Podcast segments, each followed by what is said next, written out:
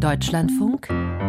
Sonntagsspaziergang und damit haben wir jetzt freie Bahn für unsere Reisenotizen aus Deutschland und der Welt. Ich schaue mit Ihnen auf unseren Fahrplan. Wir werden durch eine zauberhafte Landschaft wandern. Der Attendorner Zwei-Burgen-Weg wird das sein. Das kommt jetzt gleich nach der ersten Musik. Dann erwarte ich Besuch hier im Studio. Meine Kollegin Bettina Köster wird kommen.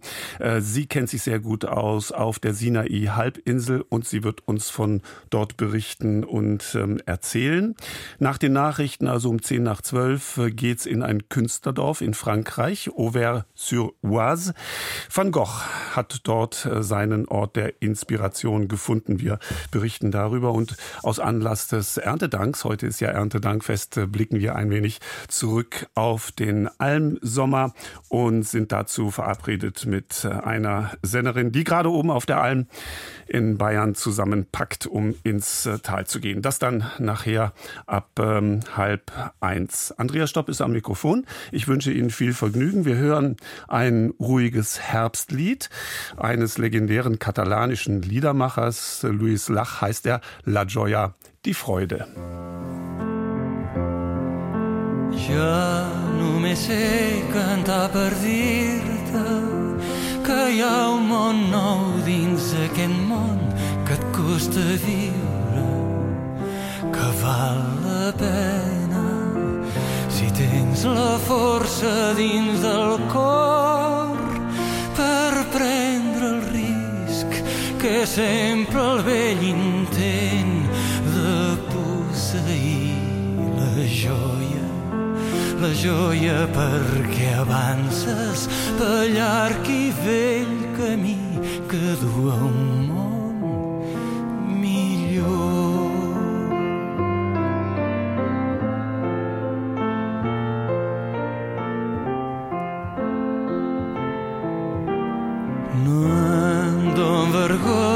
D'aquests somnis.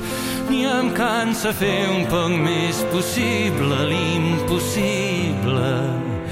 Que si no arribo fins al destí que em diu el cor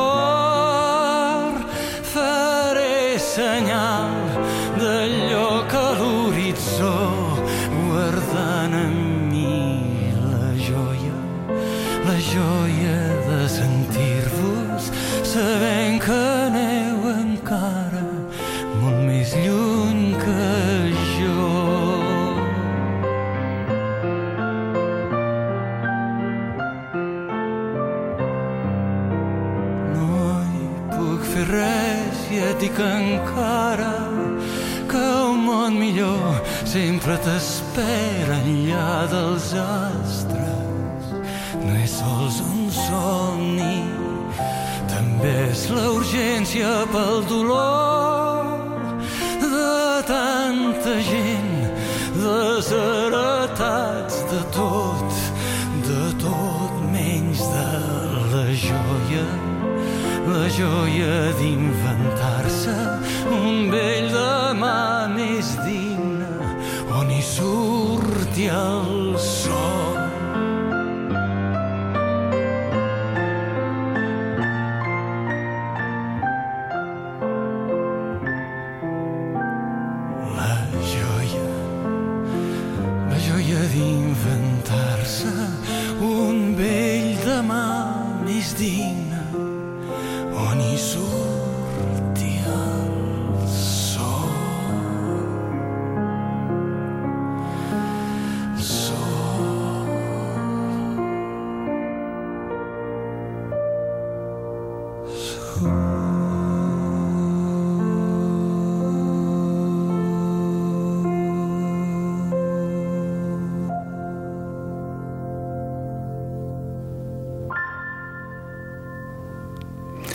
Ja, schon sehr wehmütig, ich äh, gebe das zu. Aber woher kommt diese Wehmut? Weil der Sommer vorüber ist. Vielleicht aber auch das Gegenteil. Von den Jahreszeiten treibt es der Herbst am buntesten, hat ein gewisser Willi Meurer festgestellt. Na, wir werden sehen.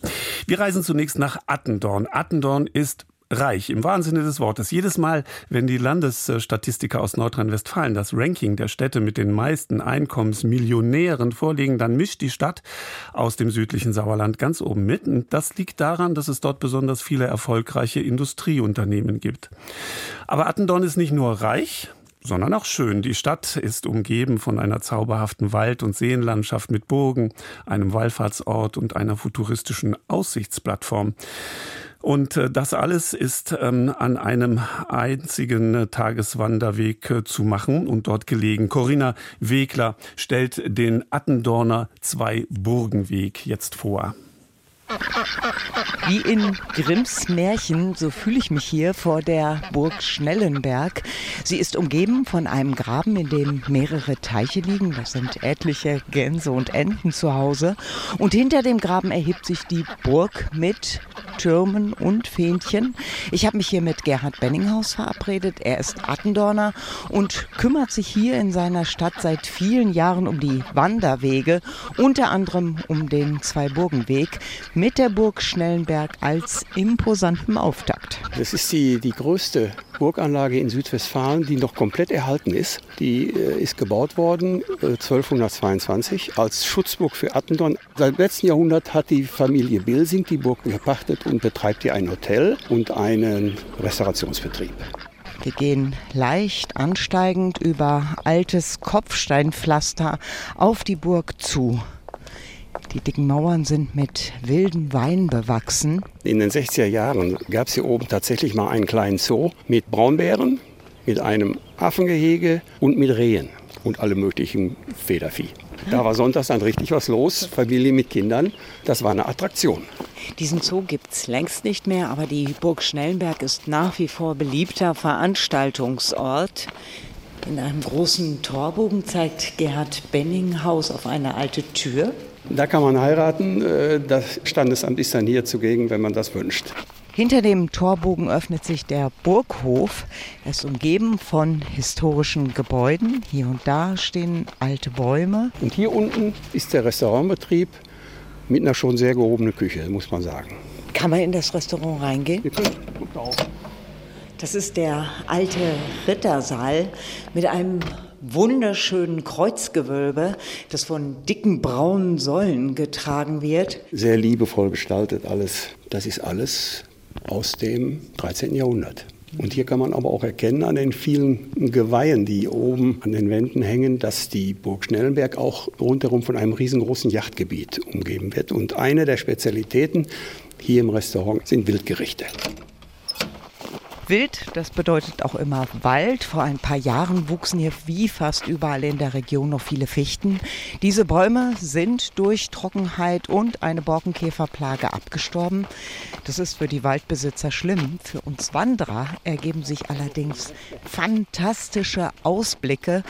Und wir wandern auch durch Laubwälder und erreichen schließlich die Waldenburg. Das ist der Bergfried oder ich möchte mal sagen die Reste des Bergfrieds. Die Waldenburg, die wurde im Jahr 1000 gebaut und irgendwann ist es dem Verfall preisgegeben worden. Wieder bergab, mitten im Wald liegt neben einem Bach unsere nächste Station, eine Wallfahrtskapelle. Im Mittelalter war die Kapelle ein äh, Teil der eigentlichen Waldenburg und im 18. Jahrhundert wurde dann diese Kapelle separat neu gebaut, allerdings nicht an dieser Stelle, an der wir sie jetzt sehen, sondern weiter nach unten, da wo das Wasser steht. Das Wasser, damit meint Gerhard Benninghaus die Biggetalsperre. Sie gehört zu den größten Talsperren in Deutschland. Mitte der 1960er Jahre wurde hier ein See aufgestaut, um das Ruhrgebiet mit Trinkwasser zu versorgen. Etliche Dörfer versanken damals und auch die Waldenburg-Kapelle, aber nur fast. Die Kapelle war den Attendornern nämlich so wichtig, dass sie nicht darauf verzichten wollten. Die wurde da unten abgebaut und das Gemäuer wurde hier neu errichtet, aber der Dachstuhl mit allem, was man hier jetzt sieht, ist immer noch original. Die Kapelle hat ein schiefergedecktes Glockendach. Wir sehen uns mal den Innenraum an. Er wird von einem Meer von Teelichtern erleuchtet. Pilger haben sie hier angezündet. Das sind ungefähr geschätzte 60.000 Teelichter, die hier im Jahr entzündet werden. 60.000. Wir lassen die ruhige, beinahe meditative Atmosphäre an der Kapelle mit dem plätschernden Bach hinter uns und wandern in Richtung Biggetalsperre. Ist eine der größten in Deutschland. Am Biggedamm, da haben wir eine Tiefe von ungefähr 40 Meter. Insgesamt äh, haben wir ein Stauvolumen von über 170 Millionen Kubikmetern. Das ist schon eine Hausnummer. Durch einen Wald geht's bergauf zum Bigge Blick. Das ist eine Aussichtsplattform, die weit über den See hinausragt. Sie wirkt futuristisch, rund, aus Metall und in der Mitte eine überdimensionale Nadel. Wir haben hier eine Höhe von 90 Metern und er wird äh, nachts spektakulär beleuchtet. Man kann das nicht anders sagen. Im unteren Bereich mit einem Blaulicht, die Nadel, die man hier sieht, mit weißem Licht. Von überall her in der Umgebung kann man das sehen. Hier oben direkt am Biggeblick unterhält der sauerländische Gebirgsverein SGV eine Hütte. Hier können Wanderer sonntags rasten. Ich blicke hier mal auf ein Schild. Julius-Ursel-Weg. Julius-Ursel-Weg ist ein jüdischer Erinnerungsweg an die Familie Ursel, die äh, lange Jahrzehnte hier in Attendorf beheimatet war, als Fabrikanten aber auch sehr stark im gesellschaftlichen Leben integriert. Julius Ursel, so lese ich, war auch Kassierer und Wegewart des SGV. Deswegen führt der jüdische Erinnerungsweg auch hierher. Da gibt es alle möglichen Erinnerungsorte, äh, Wohnhäuser, Fabrikgebäude, frühere jüdische Metzgerei, äh, dann hier die SGV-Hütte, auch die Synagoge selbstverständlich in Attendorn, mitten in Attendorn, wo sich das jüdische Leben halt abgespielt hat. Und da gibt es Sachen, die nehmen einen schon emotional sehr stark mit. Also das hat nichts mit einer normalen Wanderung zu tun, sondern das ist mehr Geschichte erleben mit den Füßen. Der Julius-Ursel-Weg ist nach dem gut 16 Kilometer langen Zwei-Burgen-Weg ein zweites lohnendes Ziel im nordrhein-westfälischen Attendorn. Und ein drittes gibt es auch noch, nämlich die Atterhöhle. Sie ist eine der größten Tropfsteinhöhlen Deutschlands mit einer konstanten Temperatur von 7 Grad. Muss sie denn, muss sie denn zum Stellen aus, Stellen aus und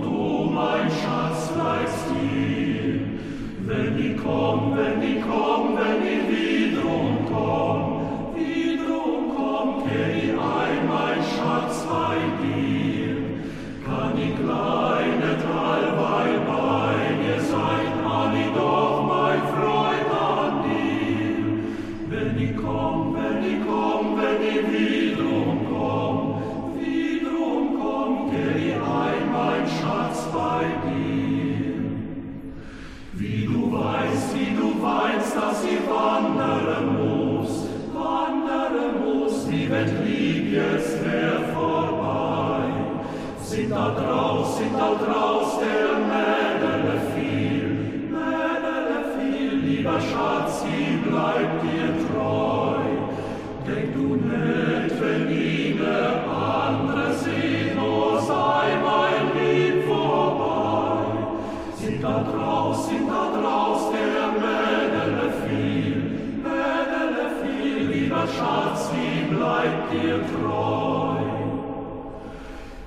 Übers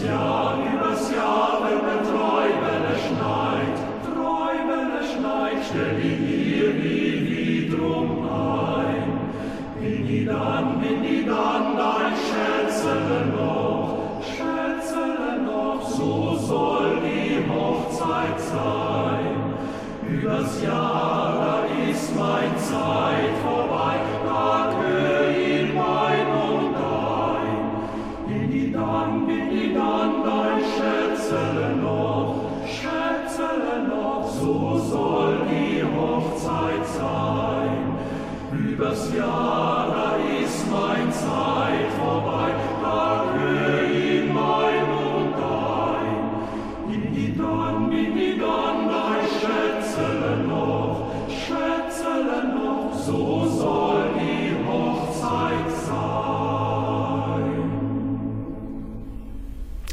Corinna Wegler hatte uns über den Zweiburgenweg in Attendorn geführt. Ich gebe zu, meine Damen und Herren, die Sie uns zuhören, zu Hause oder unterwegs, davon haben Sie jetzt wenig. Aber wir zwei, die wir hier im Studio in Köln sitzen, in unserem Funkhaus in der ersten Etage, wir haben einen äh, Tee vor uns in äh, wunderbaren Tassen, von dem ich gar nicht wage, ihn nur als Tee zu bezeichnen. Bettina Köster, was haben Sie mir da mitgebracht? Naja, es ist schon Tee, aber es ist sehr kräftiger Tee. Es ist schwarzer Tee aus Ägypten und angereichert mit Wüstensalbei. Das Marmaria heißt das. Und ähm, das macht das Ganze natürlich noch ein bisschen kräftiger und es gehört auf jeden Fall eine ordentliche Menge Zucker mit rein, weil sonst kann man das, glaube ich, zumindest wir als mhm. ähm, Europäer können das dann nicht genießen. Ja, also wenn man den Standard schwarzen Teebeutel äh, dagegen nimmt, äh, ist das wirklich ein kulinarisches Erlebnis. Und kulinarische Erlebnisse finden sich auf Reisen ja an allen Ecken. Das ist ja auch ein, teilweise ein Sinn unserer Sendung. Bettina Köster, Sie, Sie fahren ja seit Jahren äh, nach Dahab, also wir befinden uns auf der Sinai, Halbinsel. Ab und an haben Sie uns schon äh, darüber berichtet, ein Ferienparadies Paradies ist das natürlich dort für Taucher, für Schnorchler. Sharm el-Sheikh brauche ich gar nicht zu erwähnen, sehr bekannt als touristische Destination. Warum fahren Sie immer wieder hin, Frau Köster? Nach Sharm el-Sheikh muss man natürlich tatsächlich erstmal fliegen, weil sonst ist es schwierig, nach Dahab zu kommen oder zumindest dann eine sehr, sehr, sehr, sehr lange Reise.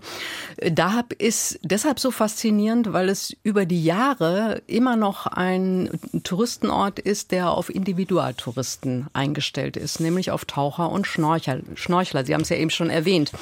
Und entdeckt wurde der Ort Ort. Das ist ein Beduinen-Fischerort in den 80er, 90er Jahren. Da gab es dann noch keinen Strom und nichts, aber inzwischen sind da natürlich auch kleine Hotels und es gibt Restaurants am Strand, also alles, was man von touristischen Orten kennt. Der Punkt ist aber, dass dort tatsächlich auch die Beduinen noch viel, viel stärker integriert sind ähm, in das Leben dort, dieses, dieses Dorfes. Zum einen wohnen dort viele Europäer inzwischen also von Franzosen über Deutsche bis zu Engländern, mhm. die da teilweise Homeoffice machen oder an einer Tauchstation arbeiten. Und es gibt ein aktives Miteinander. Und dieser Tee, den wir jetzt trinken, den gibt's natürlich dort auch am Strand. Da kann man sich nach dem Schnorcheln gut mit aufwärmen. Und ein Beduine, den ich seit Jahren kenne, der läuft immer an dem Strand entlang und verkauft die frischen Kräuter hier. Ich habe einen, einen Beutel mitgebracht in einem Tütchen. Ähm, in einem mhm. Tütchen man muss vorher schnuppern, dass es auch frisch ist. Also das sagt mhm. er dann immer. Und, ähm, und das ist der Tee, den man am Strand bekommt. Aber man kann ihn natürlich auch gut mit nach Hause nehmen, um dann Erinnerungen wieder über das Geschmackssystem zurückzurufen. Und äh, darum geht es jetzt gerade. Ich sage gerade noch mal dazu, weil Sie gerade anfangs gesagt haben, äh, man muss dahin fliegen. Ähm, Nochmal sei es gesagt, äh, wir machen nicht Reklame für Flugreisen. Nehmen Sie es so, wenn Sie aufgrund äh, der Verwerfungen in unserer Klimabilanz der Meinung sind, man sollte nicht fliegen. Wir haben Bettina Köster hier. Sie müssen nicht fliegen. Sie Sie erzählt uns von diesen Orten. Was ist eigentlich immer noch faszinierend an diesen Gegenden? Ja, besonders faszinierend ist eigentlich äh, das, was ich eben schon so ein bisschen angedeutet habe, das Miteinander und das, dass man so gut miteinander kann. Da wohnen Beduinen tatsächlich direkt neben Europäern. Es kommen Israelis dorthin, orthodoxe Juden, die am Strand sitzen und äh, die Zeit genießen, also dort auch Urlaub machen. Für die ist es ja nicht so weit auch für die Israelis. Und dieses Miteinander, dieses entspannte Miteinander, das macht diesen Ort einfach sehr aus. Und durch Corona hat sich das so ein bisschen verändert, ähm, dadurch, dass dann einfach weniger Touristen aus Europa gekommen sind, dafür aber wesentlich mehr aus Ägypten selbst. Mhm. Und was daran interessant ist, ist, dass ähm, die Ägypter, glaube ich, und Ägypterinnen das erleben wie so eine Befreiung dort auch. Also wenn sie aus ihrem Moloch Kairo kommen, wo alles eng ist und dann sieht man sie da plötzlich in einer Bucht im, im Wasser stehen. Es wird überall die unterschiedlichsten Musiken, die sie teilweise mit der Box in der Hand haben und ähm, mit einem Getränk in der Hand. Die schwimmen auch nicht, sondern sie, sie stehen da zusammen und erzählen und fühlen sich einfach total wohl und das sieht man so.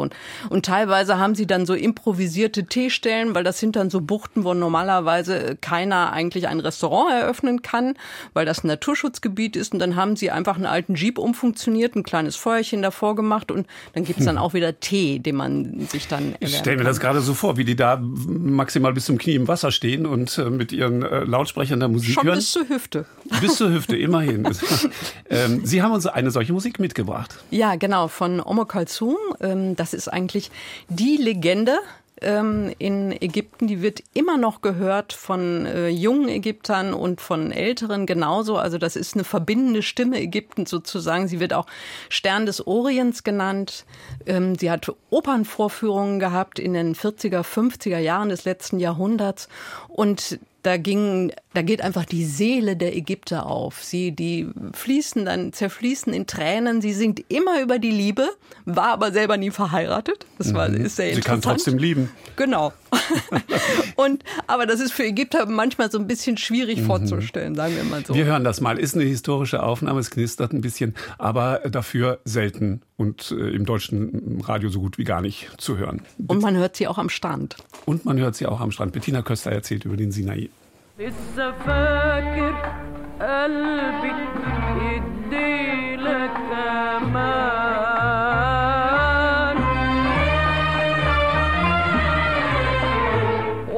فاكر كلمة هتعيد اللي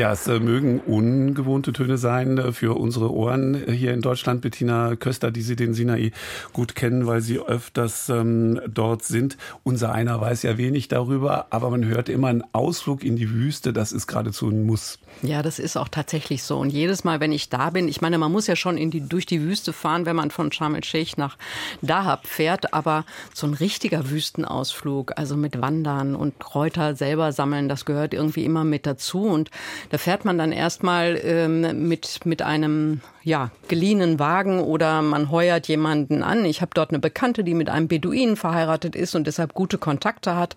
Und da haben wir dieses Mal eine Frauen-Kindergruppe gehabt, mit der wir ähm, uns in die Wüste aufgemacht haben. Das ist dann die Straße, die zum Katharinenkloster geht und dann auf diesem Weg kann man rechts und links in verschiedene Täler einfach aufbrechen und da sind auch immer Beduinendörfer. Und was das Interessante war, wir hatten ja Kinder dabei und die waren teilweise noch nicht in der Wüste gewesen und dann sehen sie die Steinhäuser am Straßenrand und sagen, wie? Das sind jetzt die Beduinen. Die haben sich natürlich vorgestellt, dass sie noch in Zelten leben und äh, so ganz romantisch. Und das ist natürlich nicht so. Die leben mittlerweile auch in Häusern, haben ihre, ähm, haben Wasser, haben Strom und sind relativ gut versorgt. Aber es ist natürlich alles sehr teuer geworden. Also die Inflation ist in Ägypten noch mal wesentlich höher als bei uns. Und deshalb haben wir unsere ganzen Lebensmittel mitgebracht. Also ähm, von Auberginen, Tomaten, Mehl, Gurken, Orangen haben wir alles dabei. Und natürlich für die Beduinen noch mal als Geschenk auch noch mal eine Kiste Orangen, weil äh, Obst ist für sie wirklich ähm, absolut äh, Luxus, sage ich es mal, weil das so teuer geworden ist. Ja, dort wurden wir empfangen und ähm, dann gibt es immer so einen äh, Pickup, der ähm, mit der Beduine fährt ihn dann, dieses Mal mit seiner Tochter und lädt dann unsere Rucksäcke, damit wir es nicht so schwer haben, mit auf und die Lebensmittel und fährt dann schon zum Rastplatz und wir sind Wandern zu dann. Fuß gegangen, genau, und hatten es dann etwas leichter. Und wieder die Kinder, sehr interessant, die sind total glücklich. Die, man merkt so richtig, wie deren Herz aufgeht und sie einfach so viel entdecken können, weil es gibt ja viel zu entdecken. Das ist ja, die Sinai-Wüste ist ja nicht nur Sand, sondern da sind Steinformationen und in den unterschiedlichsten Farben schillert das, von Ockergelb über Braun in Rot und lila Farben. Und die Pflanzen, die man ja auch, also diese Kräuter, das, was wir hier im Tee haben, die sind dort halt zu pflücken. Oder Habak, das ist auch so ein, eine, ein Kräuter für ähm, gegen Husten. Und wenn Sie Und- dann angekommen sind auf diesem Rastplatz, wie können wir uns das vorstellen? Ja, das ist dann auch schon, sage ich jetzt mal, nett vorbereitet von dem Beduinen. Das ist ein beschaulicher Platz, so etwas mit, mit Steinen umsäumt, damit man halt auch so ein Schutzgefühl hat. Unter einer Felsplatte, so dass auch der Kopf bedeckt ist. Denn an diesem Tag, das muss man dazu sagen, es gibt auch ab und zu mal Regen. Und an dem Tag war es tatsächlich so, dass es angesagt war, aber wir haben Glück gehabt, es hat diesmal nicht geregnet und dann kann es gefährlich werden in der Wüste. Und deshalb braucht man einen erhöhten Platz. Und der war dann mit Teppichen ausgelegt, eine Feuerstelle schon äh, vorbereitet. Und der Beduine war auch schon dabei, das Brot, also den Teig für das Brot ähm, zu kneten. Und dann in dem in der Asche wird das dann gebacken. Also man kann sich das vielleicht gar nicht vorstellen, dass das schmeckt. Und man denkt, man hat dann plötzlich diese ganze Asche im Mund, aber das ist überhaupt nicht so. Also es wird darin gegart, man nimmt das Brot heraus oder er nimmt das Brot heraus, verbrennt sich fast die Finger daran. Dann wird die Asche abgeklopft und danach, das schmeckt so lecker und vor allen Dingen ist es Vollkornmehl. Das ist sehr interessant. Also das subventionierte Mehl in, in Ägypten ist tatsächlich äh, sehr oft auch Vollkornmehl. Und es gibt den Tee dazu. Genau, es gibt den Tee dazu und es gibt ähm, Baba Ganoush dazu. Das ist eine Auberginenmischung aus ähm, Sesammus, Joghurt und, ähm, und eben diese zerquetschten oder pürierten Auberginen. Sehr lecker und es gab Kartoffeln aus dem Feuer und ähm, was, Salat. Und dann saßen wir dann alle in einer Runde und man sieht richtig, für den Beduinen ist das das größte Glück zu sehen, wie man, weil wir kannten uns nicht alle vorher, wie man sich übers Essen dann auch so näher kommt. Und äh, so eine Verbundenheit übers Essen entsteht. Das mit Sicherheit, dann geht man anders draus hervor, als man hinkommt. Ganz kurz dazwischendurch. Das, was Sie uns gerade erzählen, ist das buchbar sowas für einen in Anführungszeichen normalen Touristen oder muss man da schon Beziehungen haben und in, mit den Einheimischen zusammen sein? Also ich sag mal, in der Form, wie ich das gemacht habe, dann braucht man schon Beziehungen. Also ich, ich kenne die junge Frau, die mit dem Beduinen verheiratet ist, halt auch schon über Jahre. Und äh, das ist dann wirklich so ein, so ein ja, so ein Zückerchen, sage ich jetzt mal, sowas zu erleben, weil sie kennt die Beduinen auch persönlich. Sie spricht Arabisch, sie spricht mit denen. Das, man kann das alles auch buchen, in, aber das ist dann so ein bisschen durchorganisierter. wahrscheinlich, ja. Mhm. Aber ich glaube, sagen wir mal so, wenn man das erste Mal dort ist, ist das auch ein Erlebnis, Mhm. auch wenn man es ähm, dann in Daha bucht. Frau Köster, Ihr, Ihr Abschiedsblick, wenn Sie die, die Augen verschließen und äh, schauen dann nochmal in Ihr Inneres, äh, was haben Sie dann vor Augen? Ja, vor Augen habe ich dann äh, das Bild, was Sie in der Hand haben. Da stehe ich nämlich ähm, auf einem Felsen und habe den Blick über die Wüste. Das sieht ein bisschen aus wie, wie eine Mondlandschaft. Man hat immer wieder Sand, aber eben halt auch Felsvorsprünge und äh, viele Steinformationen in unterschiedlichen Farben. Und über mir ein blauer Himmel mit weißen Wolken. Und das, das war einfach ein wunderschönes Freiheits- und Friedensgefühl. Und dieses Foto wird Sie mit Sicherheit Ihr ganzes Leben lang begleiten. Ähm, so viel ist darin zu sehen, dass man jedes Mal, wenn man draufschaut, so stelle ich mir das jedenfalls vor, neue Aspekte entdeckt. Bettina Köster, vielen Dank. Bei Gelegenheit wieder und mehr nach Ihrer nächsten Reise. Hören wir noch Ihnen ein wenig, und das habe ich Ihnen vorbereitet, Hadas Dagul, das ist eine israelische Songwriterin. Und im Text heißt es, ein Leben im Sommer, rosa Häuser auf den grünen Hügeln, der Versuch, den Augenblick festzuhalten. Bettina Köster, vielen Dank, dass Sie da waren. Danke, dass ich hier sein durfte.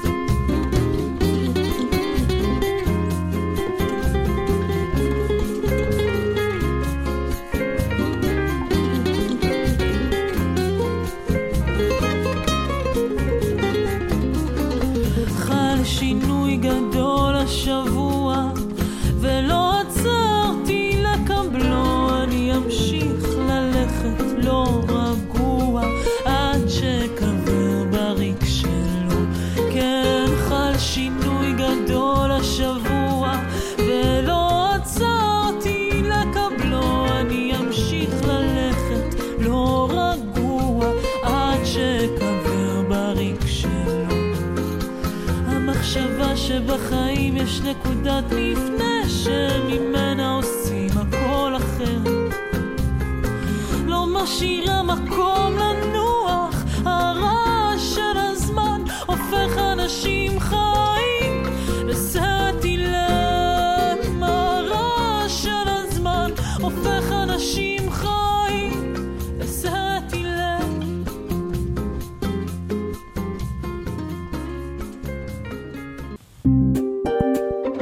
Deutschlandfunk Sonntagsspaziergang.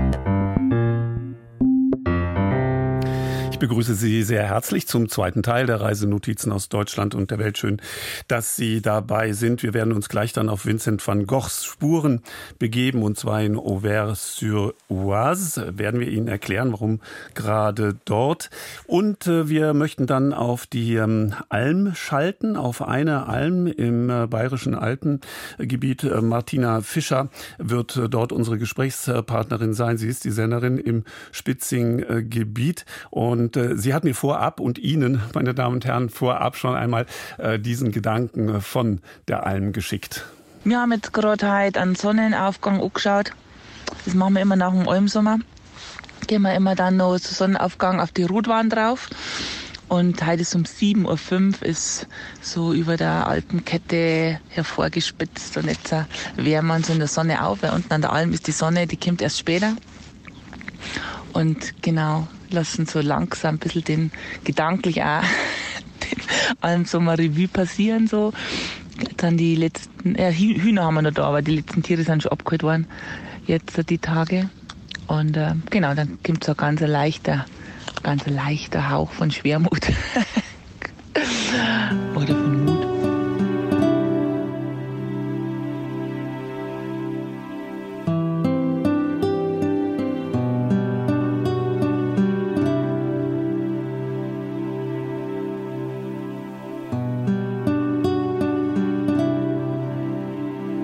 Das ist die Sehnsucht. Wohnen im Gewoge und keine Heimat haben in der Zeit. Und das sind Wünsche. Leise Dialoge täglicher Stunden mit der Ewigkeit. Und das ist Leben bis aus einem Gestern die einsamste von allen Stunden steigt. Die anders lächelnd als die anderen Schwestern dem Ewigen entgegenschweigt.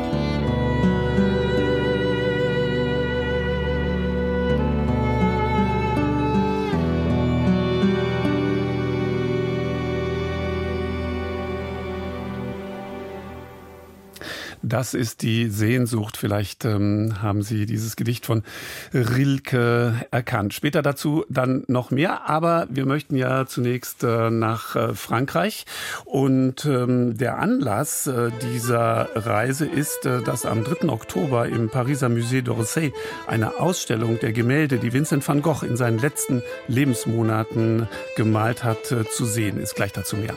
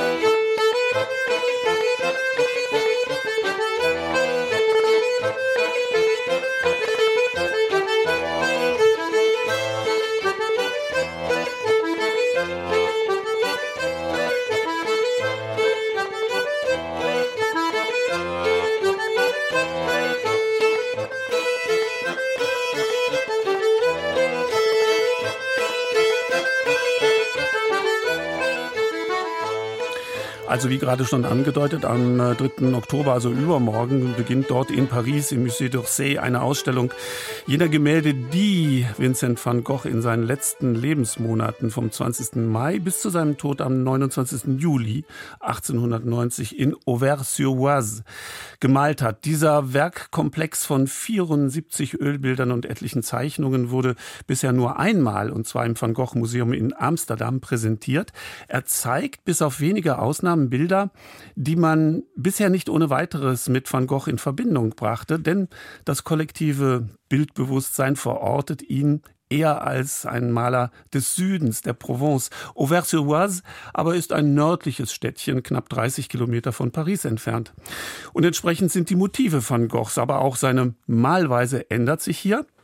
Mein Kollege Peter Meisenberg war in dem seit langem schon vor Van Goghs Zeit als Village d'Artiste, also als Künstlerdorf bekannten Ort und hat sich dort gemeinsam mit dem Kunsthistoriker Peter Kroppmanns, das ist der Verfasser des Reklam Kunstführers für Paris, die beiden also haben sich auf die Spuren Vincent van Goghs gemacht.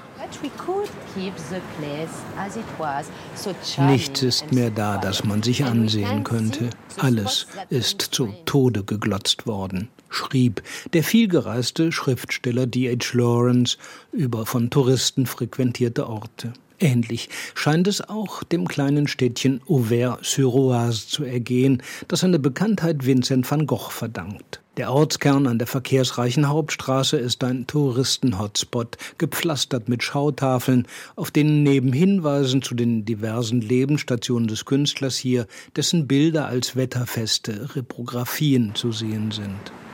Wir stehen hier an der Auberge Ravoux, ein äh, relativ kleines, niedriges Haus mitten in einem größeren Dorf oder einem kleinen Städtchen, wenn Sie so wollen. Und hier hat Van Gogh in den letzten Wochen seines Lebens gelebt und von hier aus ist er dann auch zum Motiv gegangen, um zu malen in der Umgebung. Vielleicht gelingt es aber bei einem gemeinsamen Gang mit dem Kunsthistoriker und Impressionismusexperten Peter Kroppmanns durch das heutige Auvers einen neuen, frischen Blick auf das Städtchen zu werfen und dabei gleichzeitig auch auf das Werk, das Vincent van Gogh hier in einem letzten Schaffensrausch schuf das sich übrigens deutlich vom anderen Teil seines vor allem in Südfrankreich geschaffenen Werks unterscheidet. Er ist ja ein Künstler, der mit Selbstporträts in Verbindung gebracht wird, mit Sonnenblumen, mit provenzalischen, mediterranen Landschaften. Aber ähm, wenn man danach fragt, wo er eigentlich gestorben ist, wo er die letzten Wochen verbracht hat und wie seine letzten Werke ausgesehen haben, da wissen viele Leute keine Antwort drauf. Vermuten ihn dann in der Provence von mir aus oder in Paris, aber in Wirklichkeit ist das eben hier passiert. Und das ist eine interessante Sache, das einfach mal unter die Lupe zu nehmen, in den Scheinwerfer zu stellen, was ist in den letzten Wochen passiert.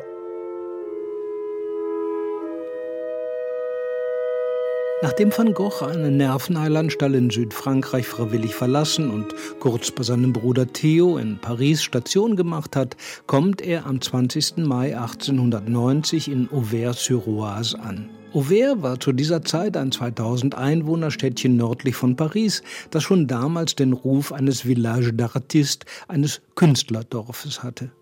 Dem verdankte es dem Vorimpressionisten Charles François d'Aubigny, der hier gewohnt und sein Atelier hatte. Aber nicht allein deswegen hat Van Goghs Freund, der Maler Camille Pissarro, Vincent den Aufenthalt hier empfohlen, sondern vor allem, weil hier Dr. Paul Ferdinand Gachet lebt, ein in Künstlerkreisen geschätzter Nervenarzt. Der soll und wird sich auch um Vincent kümmern, denn dem Maler geht es psychisch immer noch nicht gut. Der Ausblick auf das Kommende verdüstert sich. Ich sehe durchaus keine glückliche Zukunft für mich. Schreibt er drei Tage nach seiner Ankunft an seinen Bruder Theo. Doch dann scheint ihm der Aufenthalt in Auvers zu bekommen. Täglich macht er sich mit seinen Malutensilien von der Auberge Ravoux aus auf und findet ganz in der Nähe seine ersten Motive. Wenige Meter vom Ortskern und der Auberge Ravoux entfernt wird es ruhig, fast dörflich idyllisch. Die Straßen führen bergan, denn Auvers ist in den Abhang zum Oasetal gebaut. Die hellen Natursteinhäuser sind von Gärten umgeben, so auch das Haus, in dem Charles-François d'Aubigny wohnte und sein Atelier hatte. Daubignys Atelier und der daran anschließende Garten sind auch heute noch, allerdings nur an den Wochenenden, zu besichtigen. Der Garten war eines der ersten Motive von Gochs in Auvers. Mehrfach hat er die sommerliche, von unterschiedlich großen Bäumen umhegte, leicht ansteigende Wiese gemalt, in verschiedenen Grüntönen mit blau umrandeten Blumenbeeten in der Mitte und dem weißen Schloss von Auvers im Hintergrund. Auvers ist eine nördliche, sehr grüne, sehr feuchte äh, Umgebung und dadurch hat sich auch der Charakter seiner Bilder geändert und dieser ganze Komplex, der Bergkomplex der Bilder in Auvers zeigt eben einfach auch nordeuropäische Vegetation, nordeuropäische Gärten und das kann vielleicht den einen oder anderen überraschen, weil er das nicht kannte und weil er das nicht mit Van Gogh in Verbindung gebracht hat. Ein anderer Garten, den von Van Gogh malte, ist der von Dr. Gachet. Dessen Haus, eine mächtige helle Natursteinvilla, liegt am Rande von Auvers, eine Viertelstunde Fußweg von Van Goghs Unterkunft in der Auberge Ravoux entfernt. Von diesem Weg aus, den Van Gogh öfters entlang ging, um Dr. Gachet zu besuchen, malte er eines seiner ersten Landschaftsbilder hier. Einen Blick von oben in der Mitte des Bildes sieht man eine durch Felder führende Landstraße mit einem Pferdefuhrwerk darauf und am oberen Bildrand einen fahrenden Zug. Ja, mit der Dampflok vorne an. Das war damals äh, eine noch gar nicht so alte Hauptstrecke von Paris nach Lille und zurück. Und die kam eben durch Auvers und äh, man sieht auf dem Bild, das er gemalt hat, das Tal der Oise, die so ein bisschen versteckt liegt hinter der Eisenbahn, die Hügel auch dahinter, die sich erstrecken. Es ist ja hier nicht plattes Land. Und äh, man sieht aber auch die viele freien Flächen dazwischen von Ackerbau und Landwirtschaft geprägt, äh, von denen vieles heute bebaut ist und verschwunden ist. Und trotzdem, alles in allem muss man sagen, ist der ländliche, dörfliche Charakter noch sehr gut erhalten. Also man sieht doch sehr viele alte Gebäude, aber es ist doch eine wunderbar ländliche Atmosphäre. Die Sorgen in meinem Kopf sind deutlich beruhigt. Ich bin völlig eingenommen von dieser gewaltigen Ebene, die bis zu den Hügeln mit Weizenfeldern bedeckt ist. Schrankenlos wie das Meer, in delikaten Gelb- und Grüntönen das blasse Violett der umgepflügten und gejäteten Erde, kariert in regelmäßigen Abständen, mit grünen Intervallen der blühenden Kartoffelpflanzen. Alles unter einem Himmel in delikatem Blau, Weiß, Pink und Violett. Ich bin in einem fast zu ruhigen Zustand, um das zu malen. Schreibt van Gogh mit Juli an seine Mutter. Zu dieser Zeit erkundet er gründlich das Dorf, malt viele Wege, Stiegen und Häuser, vor allem die ihn an die Niederlande erinnernden riedgedeckten Bauernkarten, die es heute nicht mehr gibt. Sein eigentliches Motiv aber findet er jenseits des Dorfrandes, die Felder rings um Auvers. Die gibt es heute noch, wie zu seinen Zeiten. Hier draußen entsteht eine ganze Reihe ausdrucksstarker und meist großformatiger Landschaftsbilder, die alle Weizenfelder, grün im Mai, gelb im Juni und Juli zeigen. An diesen Bildern wird der Unterschied zum Van Gogh der Provence deutlich. Der Maler gestattet sich eine größere individuelle Freiheit, löst sich noch stärker von zeitgenössischen Konventionen. Es scheint, als male er mehr das, was er fühlt, als das, was er sieht. Nach einem Besuch Anfang Juli beim Bruder in Paris trübt sich die Stimmung des Malers jedoch wieder. Das schlägt sich auch in seinen Weizenfelderbildern nieder. Der Horizont wird höher, der Himmel dunkler. Weizenfeld unter Gewitterwolken entsteht. Das Bild Weizenfeld mit Krähen hatte lange den Ruf, sein letztes Bild gewesen zu sein, was allerdings nicht stimmt.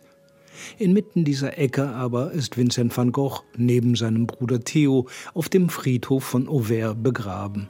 Denn der Friedhof liegt einen halben Kilometer draußen vor dem Ort in freier Natur.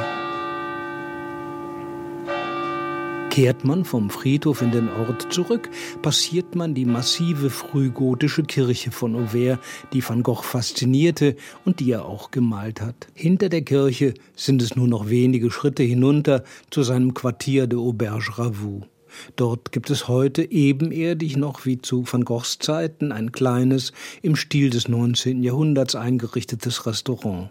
Im ersten Stock befanden sich früher Gästezimmer, jetzt ist es ein kleines Maison Van Gogh genanntes Museum.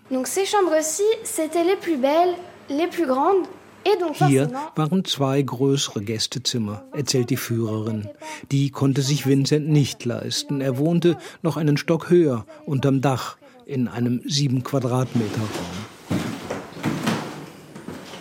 Donc euh, Vincent, un jour, le 27 juillet, va être en retard pour manger. Et Monsieur Ravoux va tout de suite comprendre qu'il se passe quelque chose parce que c'est pas du tout dans ses habitudes. Am 27. Juli kommt Vincent nicht zum Abendessen.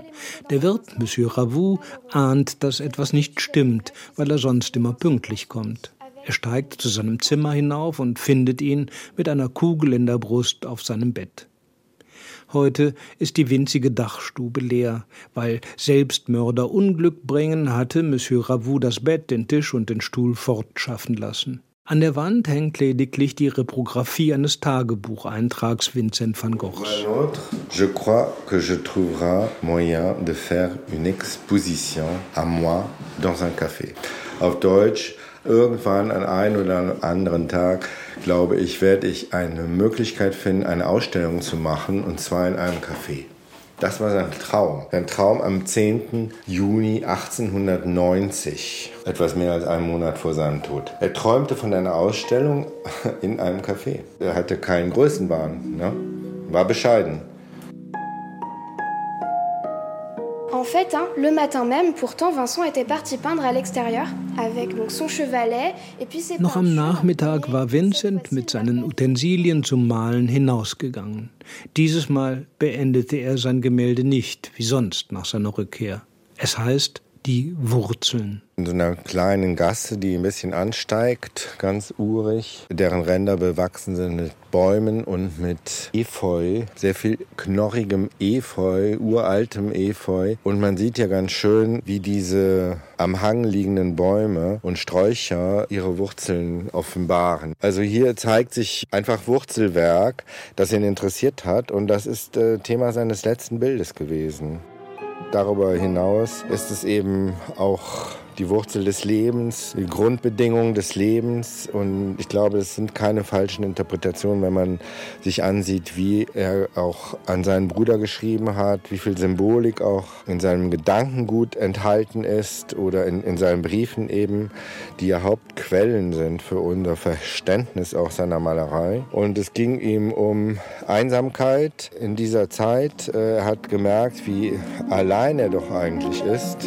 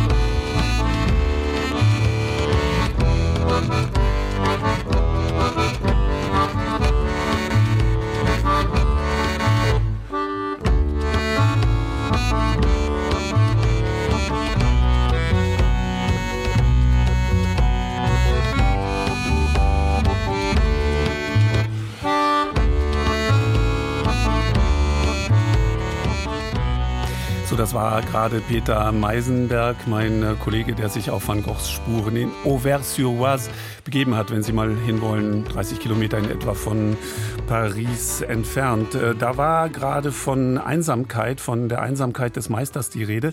Vielleicht eine ganz andere Einsamkeit findet sich auf der Alm. Und jetzt muss ich sortieren und sage erstmal Grüß Gott, guten Morgen und guten Tag auf die Alm. Martina Fischer. Ja, ich grüße dich, Andreas. Guten Morgen. Sie haben ein bisschen zugehört. Du hast, weil man darf in der gewissen Höhe darf man einfach du sagen. Ja, genau. Äh, Das werden unsere Hörerinnen und Hörer dann auch verstehen. So ist es in den Bergen der Brauch. Fühlt man sich, Eva, jetzt genau sagen, wo und was und warum? Ähm, auf der Alm, äh, fühlt man da Einsamkeit? Äh, Ich denke, das ist von äh, Senderin zu Senderin oder von Sender zu Sender unterschiedlich. Also ich persönlich fühle mich auf der Alm eigentlich seltenst äh, einsam. Ähm, ich bin oft alleine, aber wenn man alleine ist, muss man sich nicht unbedingt einsam fühlen. Also Mhm. ich merke, dass ich in großen Menschenmassen mich oft einsamer fühle wie hier oben auf der Alm mit den Tieren. Mhm. Und das prägt ja auch ein wenig das äh, ganze Leben auf der Alm den Sommer lang. Jetzt müssen wir erstmal schauen, wo du da eigentlich bist. Ich weiß so viel im Spitzinggebiet. Das kann man noch ein bisschen näher beschreiben. Wo findet sich das Spitzinggebiet? Ja, genau. Also das Spitzengebiet, das gehört zum Mangfallgebirge und das ist jetzt äh, zwischen, man kann sagen, zwischen München und Kufstein. Mhm. Und ähm, die Berge umschließt so ein bisschen die Rotwand, der Taubenstein. äh, Ähm, das sind so die, die größeren Berge, wo jetzt äh, bei uns eigentlich dann gleich in der Nähe von der Alm sind. Ja. Wie hoch äh, liegt äh, diese Alm, äh, über die wir jetzt, auf der wir jetzt telefonisch verbunden sind? Und ich hoffe, dass unsere Leitung auch gut hält. Wie hoch Ja, ist ich das? hoffe auch. Also wir liegen hier, wir haben eine Nieder, Niederalm und eine Hochalm, also zwei Hütten sozusagen die, in diesem Almgebiet. Und die Niederalm liegt auf 1447, glaube ich. So. Genau, also fast 1500 Höhenmeter. Mhm. Und äh, ehe du uns dann ein wenig erzählst, äh, wie es den Sommer über da gegangen ist und was für Tiere dort waren, die sind jetzt mittlerweile alle schon unten. Du bist sozusagen das letzte Lebewesen oben auf der Alm. Fast. Also ich habe nur meine Katze herum. Also die Katze ist wirklich so das einzige Inventar, was mir gehört von den ganzen vielen Tieren oder was uns gehört. Ähm, und äh, die, die ist noch auf der Alm und die nehme ich dann im Rucksack wieder runter mit ins Tal. Und es wird ja höchste Zeit. Heute ist der 1. Oktober. Also es- der Oktober, Sommer genau. ist unwiderruflich vorbei. Äh, Das hast du gerade nicht gehört. Zu Beginn äh, dieser Sendung habe ich einen kurzen Ton von dir eingespielt, als du erzählt hast von diesem Erlebnis Sonnenaufgang. Vielleicht kannst du das äh, noch mal kurz dir zurückrufen. Wie ist das, wenn man von der Alm, also schon in dieser Höhe, in der du ja bist mit deinem, mit deiner Almhütte dort, zum Sonnenaufgang nach, nach oben geht? Wie, welche, welche Eindrücke kommen da auf dich zu? Ja, das mache ich meistens immer so am Ende der Almzeit, weil unter der Almzeit hat man natürlich auch sehr viel Arbeit hier oben. Und dann äh, geht man dann so hoch bis, bis 1800 Meter. Da oben ist dann das Gipfelkreuz von der Rotwand. Und äh, dann ist es sehr dunkel, bis es, wenn, wenn, wir, wenn, wir, wenn ich hochgehe.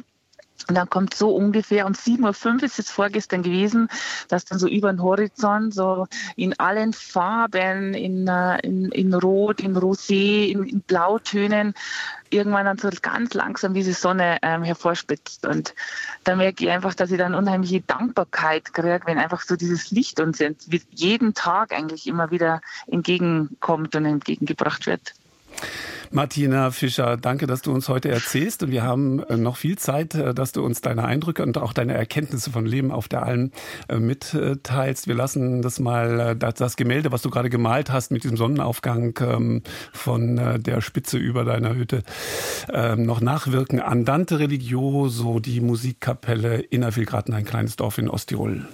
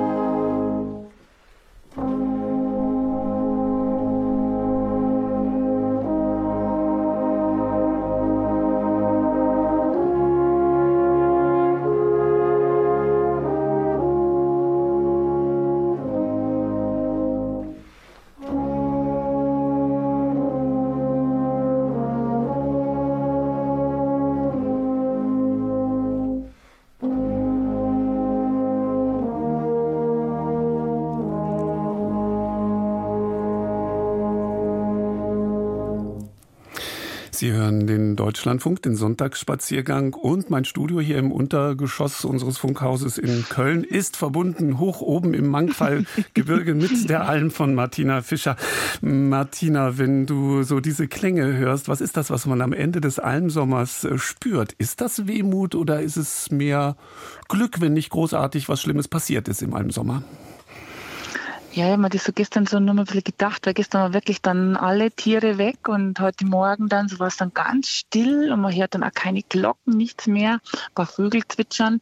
Und es ist eine gewisse Art von Wehmut, ähm, aber ich merke, dass so diese Dankbarkeit und diese das, was ich da erleben hat, der für diese vier Monate lang, dass die und diese Freude und äh, auf das, was dann als nächster kommt, also dass das einfach überwiegt. Das ist eine Mischung eigentlich so. Mhm. Aber was macht denn eine Almerin, wenn die Zeit auf der Alm vorbei ist und dann kommen noch so viele Monate, bis es nächstes Jahr dann wieder hochgeht? Ähm, ja, also ihr, ich, ich schreibe im, im Winter Bücher über die Alm und ähm, das letzte jetzt über essbare Wildpflanzen und mache Vorträge ähm, äh, über, über die Bücher und äh, Inspirationsvorträge für Firmen. Also ich versuche die Alm und das, was ich hier oben, hier oben erleben darf, die, die ganzen Reflexionen, die Gedankengänge, ähm, ein bisschen mit ins Tal zu nehmen und die Leute an meinem Leben teilhaben zu lassen. Mhm. Ja, und da gibt es einige Erkenntnisse, die vielleicht uns Flachländern dann ganz gut tun, auf jeden Fall. Wir müssen dann gleich nochmal das, das Buch ansprechen. Das ist das dritte, so, wenn ich das richtig gezählt habe. Was, welchen Titel trägt das, äh, dieses neue Buch? Ähm, das neue Buch heißt Meine Wildkräuter aus dem Wald, von der Wiese und der Alm. Mhm. Kann man, kann man, weil es gerade über die Wildkräuter geht, kann man auf der Alm überleben äh, ohne Konservendosen, die man aus dem Tal heraufschleppt? Also man kann äh, ohne Konservendosen überleben, weil da habe ich gar, gar keine. Aber jetzt rein von den Wildpflanzen, also man kann sie gut mitversorgen, ähm, aber ganz überleben, so weit bin ich jetzt eigentlich nicht. Also Mhm. da so. Aber man kann einen unheimlichen Beitrag leisten zur Gesunderhaltung. Also ich brauche auf jeden Fall keine Dose. Also ich habe schon mal ein Packung Nudeln dabei, aber keine Dose. Und es gibt natürlich die gesunden Lebensmittel, äh, denn so stelle ich es mir jedenfalls vor, es gibt Milch, es gibt Käse, es gibt Joghurt. Ja, genau. Also ich habe eigentlich, ähm, ich habe hier oben Milchziegen gehabt diesen Sommer, äh, 18 Ziegen und davon waren drei Milchziegen und von da habe ich meine Milch gehabt für einen Kaffee, für einen Morgenkaffee, ähm, habe mir Joghurt gemacht, äh, Käse, Camembert, Frischkäse. Dann habe ich zusätzlich Hühner da, das heißt, ich habe täglich frische Eier. Ähm, das Brot backe ich selber und dann habe ich halt noch von der, äh, habe ich von der Natur her einfach ganz viele Brennnesseln, die um die Hütte wachsen. Das heißt, ähm, es gibt dann ganz oft Brennnesselgemüse oder Brennnesselchips und für den Herbst werden die Samen geerntet. Hm. Das sind so ein paar Beispiele. Da kommen schon relativ viel. Wie, viel. wie viele Sommer bist du eigentlich schon auf der Alm? Ähm, heuer war es der zwölfte, zwölfte Sommer. Und wenn man das einmal über ein Jahrzehnt gemacht hat, äh, das kann man das nicht mehr lassen? Ähm, vielleicht kennen hinauf? Ja. Ja, vielleicht kennen es manche. Also, ich, also für mich ist immer nur unheimlich eine schöne Zeit und ich sage, solange nichts ähm, noch Schöneres kommt, mache ich, mach ich noch weiter. Ähm, ich bin Mhm. immer so, dass ich immer von einem Jahr aufs andere schaue. Also ich bin keine, die so vorausplant und ich lasse mich treiben und führen und ich habe immer das Mhm. Gefühl, also ich habe ein sehr, sehr gutes Vertrauen. Ich versuche mein Vertrauen so ein bisschen in, ins Leben zu, zu geben und ähm, bin wach und lasse mich einfach führen von dem, was kommt. Also die Türen, die aufgehen, schaue ich mir an und schaue dann, okay, das ist was Neues, ist interessant und dann, dann, dann mache ich das. Also Mhm. ich probiere sehr viel Neues aus. Und wenn jetzt mal irgendwas Neues kommt, dann, dann, dann kann es schon mal vorkommen, dass man einen, einen allen Sommer dann auch mal auslasse. Die Philosophin sozusagen auf der Alm, Martina Schmidt, mit der wir das Vergnügen haben zu reden, auf ihrer Alm äh, im Mangfallgebirge. 140 Rinder hat sie dort oben gehabt. Wir hören mal kurz die Intaler Sänger.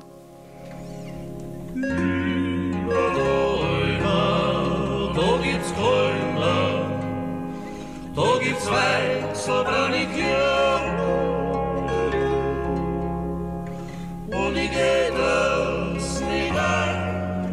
na die kommt schwarz werden von dir.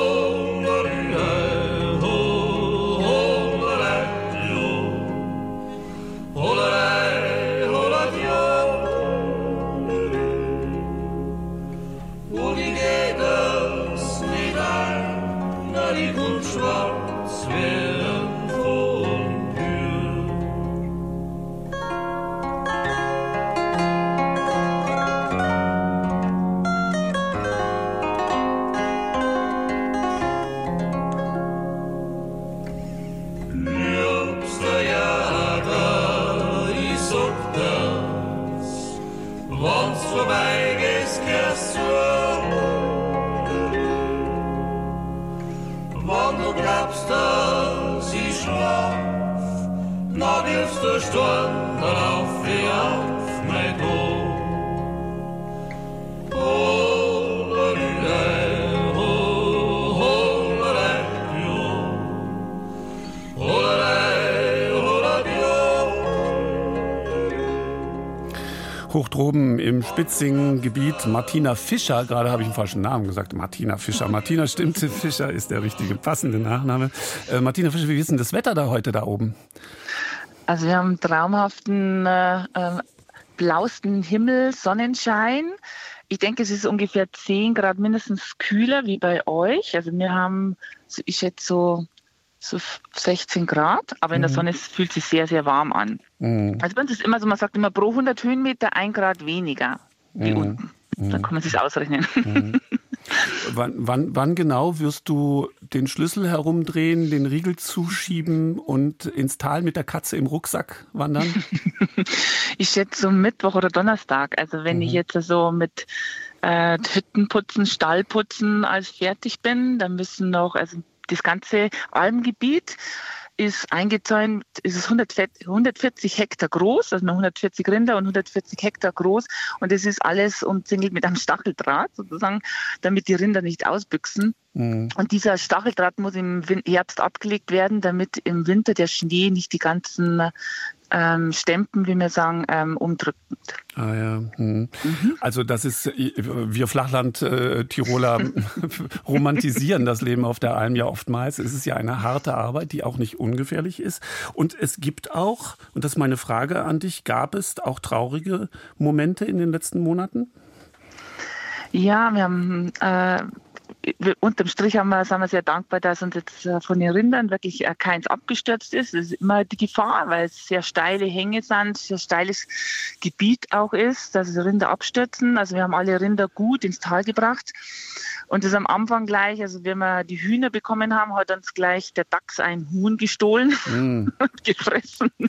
Manchmal ein Huhn weniger. Und dann haben wir noch, habe ich noch drei Hasen habe ich gehabt und da sind zwei ähm, die wollten irgendwie nicht mehr zurück. Die sind äh, losmarschiert und sind, haben nicht zu Hause im Stall genächtigt, sondern in den Murmeltierbauen. Und das war dann auf Dauer ihr, Verhängnis, weil dann der Fuchs hineingegangen ist und die geholt hat. Und ganz zum Schluss, was uns sehr traurig war, von den 18 Ziegen ist mal ein Tag, bevor wir sie wieder nach Tirol, die sind aus Tirol gekommen, von einem Ziegenzüchter, äh, bevor wir sie nach Tirol zurückgefahren haben, ist es dann, ist eins gestorben und ist tot im Stall gelegen aus ungeklärter Ursache. Ja, das muss man auch mal dazu sagen, dass das, das Vieh, also die ganzen Tiere kommen ja von verschiedenen Besitzern und Mhm. du bist dann verantwortlich, äh, dass auch jeder seine wieder zurückbekommt und möglichst lebend und, Ja, genau. und, und, und gut äh, genährt. Deswegen da die 140 Ja, genau. Rinder, das sind nicht deine, sondern die gehören halt den entsprechenden Bauern und die 18 ähm, Ziegen. Ähm, ich werde dich gleich äh, fragen, was mit dir selbst passiert auf der Alm, äh, was du da anderes spürst, als wenn du im äh, Tal dort unten bist. Ähm, zum Nachdenken Julia Malischnik, das ist eine Kärntner Liedermacherin und äh, Sängerin und die erzählt, und das ist auch ein bisschen wehmütig, ähm, etwas über den Sommer, Sommerlang. Musik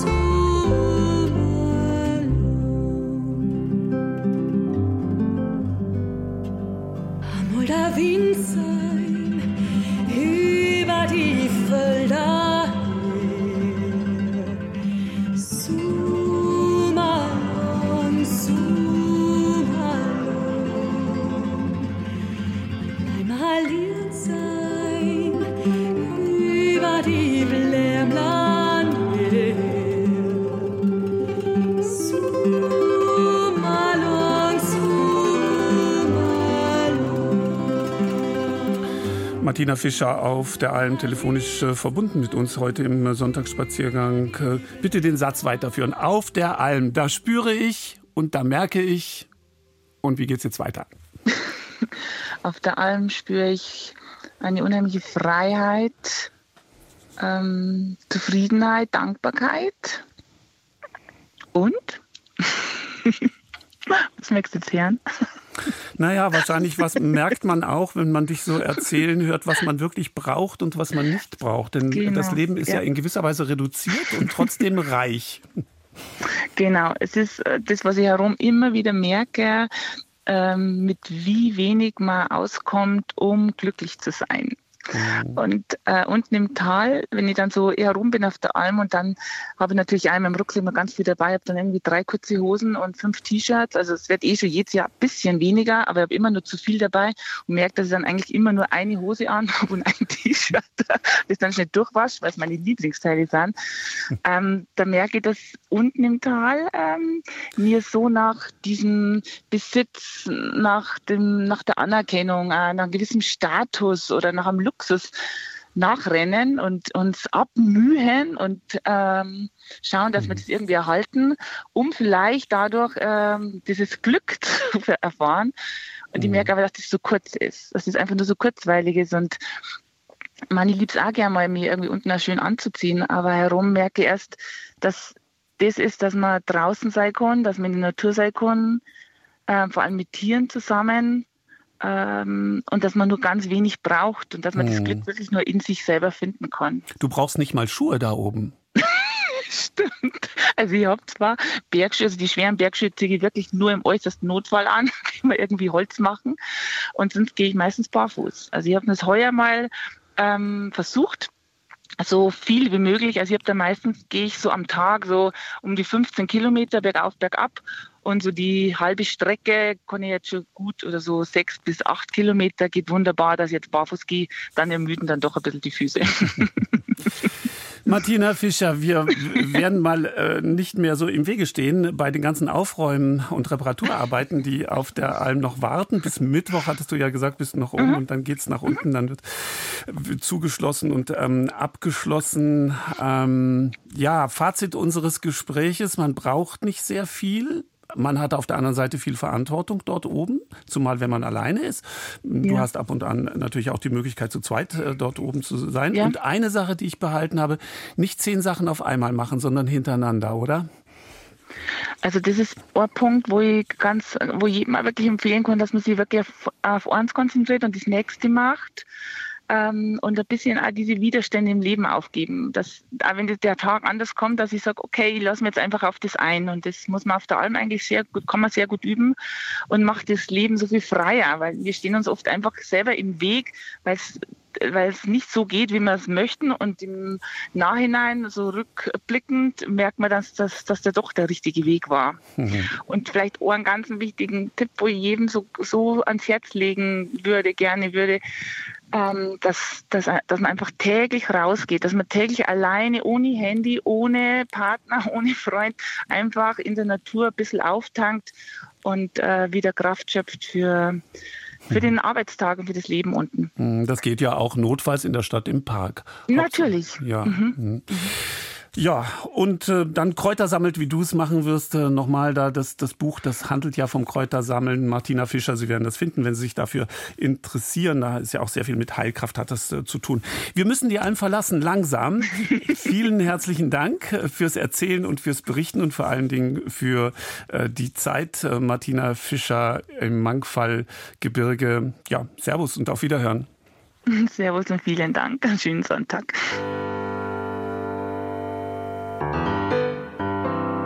Herbsttag.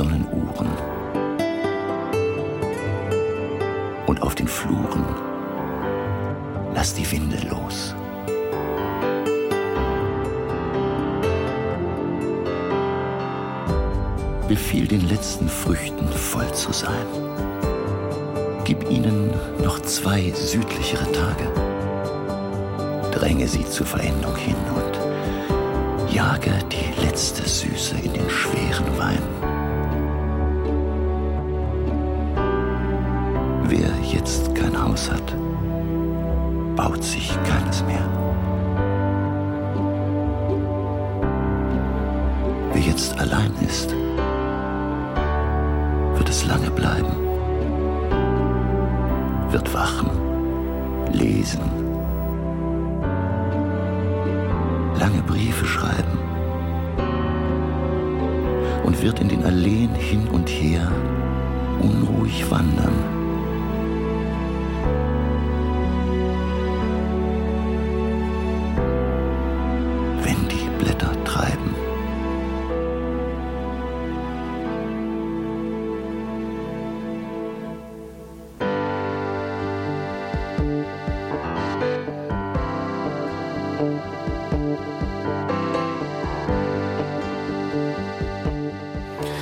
Herbsttag von äh, Rilke. Mit Gruß nochmal, ein letzter Gruß auf die Alm äh, zu Martina Fischer. Ich ähm, wollte Ihnen noch etwas aus einem Hörerbrief vorlesen. Sie erinnern sich vielleicht, vor zwei Wochen hatte ich etwas berichtet äh, über den Gardasee am westlichen Ufer des Gardasees zwischen Riva und Limone. Ein etwas versteckter Wasserfall, der Punale Wasserfall. Und es schreibt ähm, Anne aus München, ich zitiere, das Punale ist uns sehr vertraut. Mit meinem damaligen Liebhaber haben wir dort in den 90er Jahren herrliche Tage verbracht. Ein ganz und gar wunderbarer Ort. Und sie schreibt weiter, noch heute habe ich den Gang und die Stimme der Chefin der Signora im Ohr und immer ihre Frage, was wir essen möchten. Es gab ehrlicherweise nur Lachsforelle mit viel frischen Kräutern und Knoblauch, aber köstlich. Und die Zimmer hatten den Charme der 70er Jahre, lichtdurchflutet, Seeblick, absolut ruhig, mit wunderbaren Mosaiken in den Bädern. Und sie schreibt äh, immer noch weiter, immer wenn wir daran vorbeifahren, sagen wir uns, wir sollten es kaufen und retten. Ja, ich wollte Ihnen das noch nachtragen. Das betrifft also dieses alte verlassene Hotel. In dem Sinne ist es also keine Werbung mehr. Und der damalige Liebhaber, von dem ähm, Anne schreibt, äh, der ist heute ihr Ehemann. Ich muss das Reisenotizbuch für heute zuklappen. Andreas Stopp war am Mikrofon. Nächste Woche übernimmt meine Kollegin Susanne Zare. Sie freut sich schon auf Sie. Und ich wünsche Ihnen einen wunderbaren Sonntagnachmittag. Am lăsat chitara mea să-ți spună Tot ce eu aș spune nu-mi drăsneam Sub balconiu ți-am cântat o serenadă Ca pe vremuri visătorii trubaduri. Sus pe cer se oprise luna să mă vadă Cum cântam de dragul dulcii tale guri toate florile ascultau a mea tiradă Numai tu n-ai înțeles ce dor mi-era Sub balconiu ți-am cântat o serenadă Cea din tâi și cea din urmă în viața mea